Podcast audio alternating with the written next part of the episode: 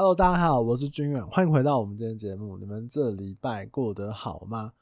哎、我今天下午的时候才跟我一个朋友聊到，这两天有一个很大新闻，不知道你们有没有看到？应该会看到吧，到处都在报哎，就是这个 JPEX 这个虚拟货币平台，那那个人呐、好像跑了，好像这个整个公司人去楼空这样子。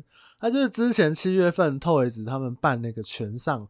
拳赛的这个主要的这个出资方、赞助方，这个那不管怎么样哦，我觉得投资这个东西啊，我真的看过太多太多诈骗的案例了。那现在的那个诈骗，他们都也会与时俱进，他们也会进步，你知道吗？不管是他们那个话术啊、骗局啊，其实乍看之下，他们都讲得非常非常的合理。就是你一个平凡的人，然后莫名其妙你搭到了一个千载难逢的投资机会。那这几年，不管是像这个虚拟货币，或者是前两年很流行的什么 NFT 啊，甚至是其他的一些大大小小的这个投资的标的方式等等，这种赚钱的方法呢，都是不断的推陈出新。我觉得还是话术哦，你要能够骗得到别人，还是建立在诶，你会让他觉得是很合理，然后是一个诶，我觉得这个事情不是就是骗得很真呐、啊。那那么设的局呢，就越来越合理。那可能前面给你一些蝇头小利，先取得你的信任，然后后面一个大力致富的机会报给你。哎、君，远，我跟你讲，你是我最好的朋友，这个机会就报给你了，是不是？让你这个一步一步的走到陷阱里面。所以我还是要说，因为我自己的身边的朋友，或者是我看到很多客户。就是从什么早期的什么灵骨塔诈骗啊，类似那种庞氏骗局啊，还是像现在这种比较高科技、新科技的什么人工 AI 啊，然后虚拟货币啊、NFT 啊等等的，我们遇到投资的机会的时候，真的量力而为。最后，这要做一个很大决定之前，你真的问一下自己：哎、我这辈子真的有这么幸运吗？有这种稳赚的事情会再发生在我身上吗？那如果这个钱，他说稳赚，但是如果我赔了这个钱，我有办法承受得起吗？真的，这个东西我还是觉得不挡各位财路，也不挡那些诈骗仔的财路。但是你要投资之前呢，自己想一下，去负担这个责任，这样子。好了，大概是这样。我看到那个新闻，我就有兴趣稍微了解了一下，然后觉得哇，真的是。好像对啊，当初拳赛办得这么风光，然后现在就就就就 这样子。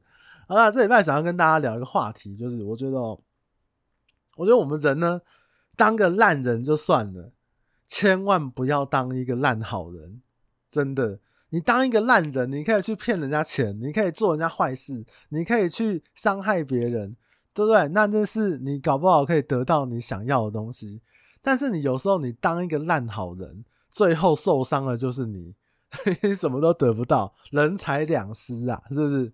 我觉得我自己自己也在想烂好人这件事情，你知道？所以我看了我身边的一些烂好人的例子，或者是这些他们这个付出做的事情啊，我觉得有一个先决的道理，就是你一定要知道你的付出啊，你的就是帮人家做的事啊，做的好事啊。要有一个限度，而且你付出的事情，它并不是所有的人。比如说，我今天对我朋友付出，我对我的爸爸妈妈付出，我对我的小孩付出，我对我的男朋友、女朋友、老公、老婆付出，我对我公司同事付出，不是所有的人他都一定会买单付账的，你知道吗？就像你作为一个女生，你把你自己的所有都给他，所有的财产积蓄都给他，他就是不喜欢你嘛。他就是跟你说我不要嘛，那你硬要把你自己有的东西都贴上去，你要怎么样？你要用一个真心去感动天、感动天地的一个爱情。你是这个世界上对于爱情最专情的人，你要感动世界，你要感动目前前面这个女生。那显然各位应该多少都听过这样子失败的案例，然后很伤心的。我相信大家身边朋友一定有这样的例子啊。那我举一个例子，这是真实发生的事情。我以前有一个业务同事，然后他刚进公司的时候很菜嘛，那那时候公司可能就灌输了说：“哎，我们是服务业啊，我们是怎么样，先求服务，再求成交。”那那时候也常常会有很多的什么感动服务案例，我们今天同事 A 来跟大家分享一下，我用什么方式感动了客户，所以他这个价格呢大幅的降价，还是买方出价呢？我、很信任，得到他的信任之后，大幅的出价，听从我的建议，对？感动服务，先服务再成交，那诸如此类的这种，哇，很喜欢宣传这种事情。然后就我以前的同事，他是走火入魔，然后说好，既然是这样的话，那我就要做一个。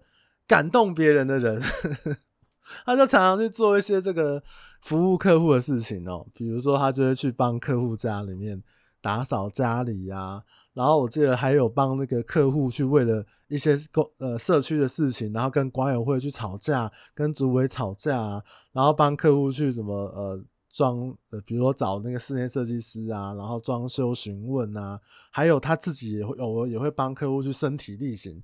例行什么，比如说刷油漆啊、换水管啊，然后做一些什么通马桶这种小工程这样子。那我觉得还有，他也会帮客户做，比如说客户的房子要出租，他会免费帮那个客户去招租、放广告。对，因为他做这些事情，他很多的时间都发花在说做这个客户服务上面，他就觉得先服务再成交。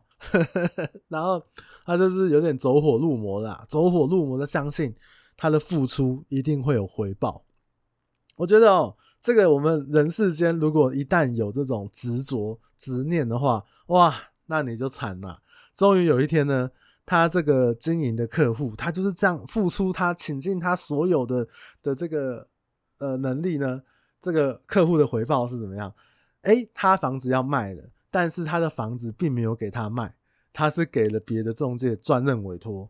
然后这个我这个同事是怎么样？他是去开发的时候看见，哎、这个不是那个王姐的房子吗？为什么他现在给永差房屋在卖？哎、欸，啊，赶快打电话过去。哎、王姐，哎、你那个什么什么社区是不是在卖啊？啊，对啊，对啊。然后他说，那那那、他说那你是给永庆吗？啊，对啊，我给他专任。我跟你讲。他的那一天那个脸呐、啊，哇靠，臭到一个不行诶、他是很生气，店里面他就在那边干譙说：“妈的，这个客户是三小，他我为他这几年做了多少的事，你怎么可以把房子给别人卖？对不对？你怎么可以给别人专任委托？不知感恩，无耻，这之类的这样的话啦。然后我就觉得很好笑，我觉得这就是像什么？我跟你讲。十足的恐怖情人，是不是？是，你你今天你看哦，他他希望他借由他他希望他的服务，然后呢得到屋主的信任，所以屋主呢要卖房子的时候，要买房的时候都要想到他。那这个不就是一个恐怖情人吗？哎、我今天喜欢一个女生，然后我去追求她，我就哇，iPhone 十五要出了。我就送，还不是送 iPhone 十五，是送 iPhone 十五 Pro Max，送最贵的给他，然后再买一个生日的时候给他一个爱马仕包包，LV 的那个风衣，那个 Burberry 的那个围巾，什么之类的啦。然后约会的时候都请他吃这个最贵最高档的东西，花了很多的钱。结果呢，最后这个朋友连那个女生的手都没碰到，是不是？你这样不就是有目的的付出吗？我们先不要讨论说，哎、我要刚刚讲这个情感的例子，这个男生付出了很多啊，你也可以说，哎、这个女生怎么可以这样子，无功不受禄嘛，对不对？你不要，你不喜欢人家就不要拿拿人家的好处嘛，不要让人家误会嘛。但是哦，我们退一步讲，就是我们这样的这个追求的行为啊，不就也是花一干弯，你自己愿意做。人家也甘愿收。你送人家 LV 的时候，你有白纸黑字写下去，哎、送你一个六万八的 LV，回家的时候手让我牵一段路，你也没有嘛，对不对？你拿了我的那个爱马仕，你就要当我女朋友一百天，你也没有写下来，你也没有签约啊，是不是？所以你们套用到我刚刚以前同事这个例子，你你自己要无偿的去帮别人做这些事情。你也没有白纸黑字写下来嘛，对不对？那如果你最后还去怪那个屋主说：“哎、为什么我帮人付出了这些事情，然后你却房子要转任给别人卖？”对不对？你有没有想过，搞不好你是帮人家这个这个刷油漆，搞不好人家你刷了一间，人家刷了十间呢，是不是？对，所以你你的那个付出。为什么一定会有？你会相信一定会有回报呢？这个就是一个很奇怪的。我觉得这个也是跟以前公司那种洗脑啊、感动服务啊、付出你就有回报，先做服务就有业绩，就是有一点洗脑过头了，你知道吗？那你如果说哦，我付出了，你就必须要怎么样？那就像我讲的，那你追一个女生，你就是恐怖情人啊！诶，拿了我的 LV 当女朋友一百天，爱马仕。当女朋友两百天，加起来至少要三百天啊！你如果没有三百天的话，LV 还我，对不对？你如果房子不给我卖，那我就拿那个屎去泼你家墙壁，把你墙壁弄脏，对不对？不可能嘛！啊，这东西就是花一干完的事情，你自己愿意去做。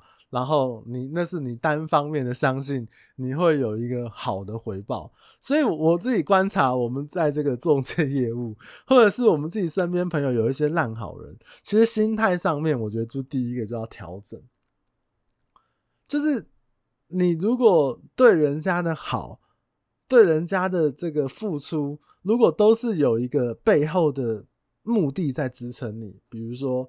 哇！我追一个女生，我要诚意感动天，我要让全世界哇！我要让她知道全世界我是最爱她的，我是最适合她，她一定要跟我在一起。那我帮这个屋主做了那么多事情，她一定要让我赚中介费，她一定要给赚到，那我一定要赚到她的钱。你如果有这个强烈的目的的话，那你对人家好这件事情不是觉得很奇怪？不就是一个目的性嘛？而且你这种心态很容易受伤。我觉得不是每一个人都可以领情，然后去做出一些回报，因为这世界发生的可能性太多了，所以心态上面要有一个认知是这样。我觉得我们对人家好的时候要有一个限度，而且是你能力范围内的，而且少一点那种得失心。我们做一件好事情，不就是想要把自己一个善意、好意，然后发散出去？我觉得做好事心情应该是要好的。那自然就会有好事发生，真的不要太刻意的去寻求回报。我觉得你在遇到一些状况的时候，或者是你没有一些回报的时候，你自己在心里面也比较过得去啊，你才不会觉得说这个，哎，为什么对方都怎样怎样？哎，奇怪，人家也没有拿刀拿枪逼你，人家也没有说，哦，你帮我弄这个油漆，你帮我做这个服务，未来。买卖房子，我一定会找你。虽然有时候客户很常说：“哇，君远你那么好，这个买卖房屋我一定会找你，一定会帮你推荐。”对，那我这个这个承诺呢，我也等了一辈子，也目前都还没有实现。可是重点是，如果我举手之劳或我能力范围内我能帮忙的，那对我来讲，那就是一个善意而已。我也不是因为你要有回报，我才要做这样的一个事情。对不对？所以我觉得心态上面来讲，就避免陷入那个回报型的烂好人，这个真的是要思考一下。然后另外一方面，自己的心态之外啊，我们也要有一点智慧去分辨，分辨什么？我觉得这个长那么大了，像我在三十几岁，就是应该有一些智慧去分辨，说真的有一些人，就算他可能认识很久的朋友，他都不是一个你值得付出、值得帮忙的对象。真的适时的放过自己。我之前有一个室内设计师的朋友，他也是工程的那种同胞，他就跟我分享一个例子，我非常非常印象很深刻。他说他有一个认识很久，就是从以前高中、大学就认识的朋友吧，然后就买了房子之后说要找他估价、装潢，然后他朋友就跟他讲说：“哎，这个某某某啊，我知道，呃，这个我的预算呢其实是很吃紧的，所以我有一些想做的重点，想要跟你好好的讨论。”那我希望我这个房子装潢的费用，我可以整个把它压在一百二十万以内。然后我这个设计师朋友，设计师都去现场丈量嘛。那当然一定是有一些难度的，因为他自己也知道这个预算是比较吃紧，所以他现场丈量之后，然后回去啊，他也去想说，哎，我要怎么样可以去呃用什么材质，然后可能。比如说用那个厨具的地方，我要怎么样可以比较省钱？用什么样的可以兼顾品质，然后也可以兼顾说实用性，然后 CP 值比较高的概念呐、啊。那回去他也是多方的询价，也帮他想了一些装潢上面可以节省，然后也可以 CP 值比较高的做法。那花了时间整理之后，就跟他跟他这个朋友报，他就跟他讲说：“哎、我跟你讲，我觉得该做的东西是这些东西，就 A、B、C、D 这样好几项，但是做出来的费用啊，应该还需要。”可能一百四十万到一百五十万之间，但他认为他一样可以删减掉一些重要的事项，比如说我墙壁可能用比较省钱的方式啊，然后可能我马桶用一个比较烂的国产品牌啊，但他觉得这样子是 CP 值最高的，他这花了很多时间去思考怎么样做，他觉得那我建议你就是一百四到一百五，我是建议这样做，那如果你要删的话，你就照上面那个价格你自己再去删减。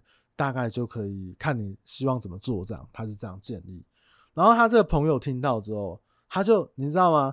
他就拿着这个一百四十万到一百五十万他那个列表那个报价单，到处去跟别人问人家，跟问别人比价。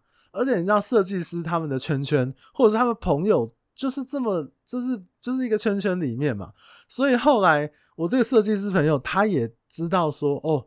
他这个认识很高中什么朋友就已经拿着他的报价单去到处比价、到处询问的时候，他其实心里面就有一点不是滋味的，你知道吗？那尤其是我们自己在做这种重大消费的时候，我跟你讲，别人的意见总是特别香，是不是？哎、欸，就跟他讲说，哦，我之前做厕所一间才二十万而已，为什么你现在这个要二十五万？看，结果你那之前做厕所已经是十年前的行情，对，哎、我之前换那个地板，我那个抛装石英砖当初可能才四千块，哇，那你这个可能一一瓶怎么报到七千，怎么报到八千？哎，他以前旧地板也要拆除，也要有一些费用啊，人工也涨了，是不是？所以别人的意见呢、总是特别容易影响得到 这个事主，所以他。而且这个还会有人去跟他讲说，讲一些闲话。这个世界上就是这样，我永远不缺讲闲话的人。就跟他这个拿报价单的朋友说：“哦，我看你这个一百五十万，你这样可能也是偷工减料哦。我觉得做装潢啊，给自己认识的人做，那是给他宰而已啦，利用你的信任，认识的会赚你更多的钱。然后甚至还质疑说，你这个内容怎么可能一百五十万绝对偷工减料？”那我们到时候又跟你搞追加，一百五之后跟你说怎样怎样，反正提供了很多的那种质疑的声音，然后这个这个业主啊，这个屋主啊，他就拿着这些疑问，各方面的疑问，他就去问那个设计师，他说：“哎、我我问了很多人，然后很多人跟我们的想法是这样，就是啊，觉得说你会不会到时候追加，然后你会不会这个偷工减料啊什么的。”然后结果那设计师朋友就火了，他一开始可能也很认真的解释，对，那他后来也火大，他就觉得说你是真的是被害者妄想症是不是？你是有病是不是？他直接呛他，欸，你又想要便宜啊，又想要 CP 值高，又觉得我要在骗你，那你说到底呢？对不对？你就是想凹嘛，你就是想要再便宜嘛，你就是对我不信任呐，那没有关系，那你就把这个报价单就撕掉，你也你就找别人帮你。看，帮你重新丈量，然后帮你重新评估，帮你去想你的房子该怎么做。你这个工程我没有兴趣，所以不要说一百五十万，你像啊两百万我也不想做了。哎，不好意思，你的这钱哦，我没有能力赚，我也没有这个心情赚，就直接把他这个呵呵 直接就是赏了他这个这个一个软钉子这样。那后来我跟我的设计师朋友就聊到这件事情嘛。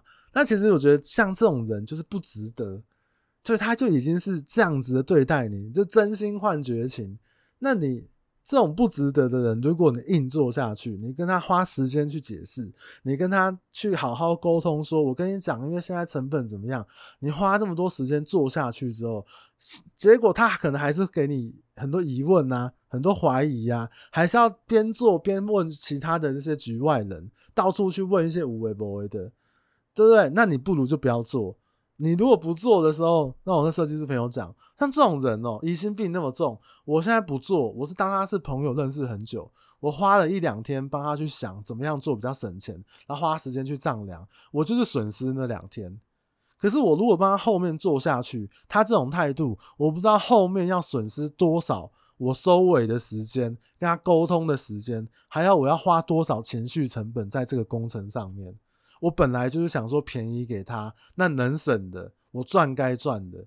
但是我一想到我后面要跟他解释，花那么多时间，还要做一个暗场，要这样有情绪，那我真的我不想做。我赚你的钱，我也不想报高，免得你到时候又跟周边的朋友又在那边五四三讲什么。哎，很有道理。真的真的是，我觉得我们自己做中介业务也是，有时候碰到一些客户，我们自己会判断这个客户值不值得你为他付出，值不值得，你自己会有一有一把尺嘛，不管你依据的尺是什么。对不对？就像今天有两个买方推门进来，然后一个说：“哦，我不急哦，那我慢慢看，我没关系，预算，我就是我不急，我就边看。”然后另外一个买方说：“哦，我房东现在赶我，所以我可能十二月底以前就希望第四季能买到房子，我需需需求很明确。”那你试想一下，你各位如果是一个服务的中介业务，当然是先服务这个有预有这个时间压力的人，比较容易成交嘛。因为其实前面这些服务也没赚你的钱，所以我觉得人之常情。重点是我这个设计师朋友，他也愿意少赚一点的，结果对方不领情，然后换来的是各种质疑。所以我觉得他的决定也很好，快刀斩乱麻，就是哎、没关系，我没有能力赚你的钱，算我衰，算我付出那两天的时间，没关系，那就让你做一个参考，但是我不会赚你的钱，很有道理。你你如果要对别人好，不管是工作上面，或者你自己私心朋友上面的，我觉得你除了自己要心甘情愿之外，就是我们可能也要有一些智慧去分辨一下，这个人真的是你值得付出这样帮助的人吗？因为我们要认知到一件事情，就是我们的时间有限，我们的能力也有限，所以他如果不值得，就。可能就不用花时间，因为你花了时间之后还惹得一身腥。我觉得这个就真的是跟感情有点类似，像感情一样。像我之前听那个台湾通勤第一第一品牌，就是他们以为是讲到感情嘛。哎，我觉得那个张嘉伦讲得很好，欸，哎，哎，他应该是我记得是比较没有交女朋友的人。我觉得他讲得很好，欸，哎，他说真正的喜欢呢，就是一种心情，就是怎么样，你好就好。嘿嘿，哎，我觉得。哇，这个我很重诶，对不对？你喜欢一个女生，这种当然我不是说我是这么我了不起的人呐。我的意思是说，你你喜欢这个人，你愿意为他付出，真的是抱持着一种你好就好，我不求回报。然后呢，我做我能做的事情，我默默的守护你，默默的帮你一些什么。我觉得就是你做你自己能力范围内能做的事情，那你也相信这个人是值得的。对不对？我觉得工作跟感情其实是，其实是可以用同一个道理，就是这个人你愿意为他付出，那如果你觉得他不值得，那你就停住嘛，没有必要去沾染后面那些问题，对吧？你好就好，是不是？你要选择对他好，你要帮他，就是在自己的能力范围以内，就这样就是值得的。其实我算是常常帮助客户的的。一些小事情啊，就我能力范围内的，我也不是帮什么了不起的忙，但是我觉得就是这个人，我有一个判断标准，就是我帮他，我我没有要图什么或没有要赚什么，他只要跟我讲一句谢谢，我可以接受，哎，那我就帮，真的我没有说啊，未来之后，哎，阿姨你一定要帮我介绍客户啊，或者是没有他，我只要觉得他是很真心的谢谢我。我能够感受到，这样就好了。那如果他是那种哦，想要利用我啊，或怎么样，那我也会觉得没关系。那我我不用，我避免去沾染后面更多奇怪的利益问题，或者是说我避免去沾染那些我不想要碰触到的事，或者是我还要欠你人情，你还要欠我人情，这样人情欠来欠去，我觉得对我来讲，那都是一种消耗。所以我觉得还是一样啊，就是。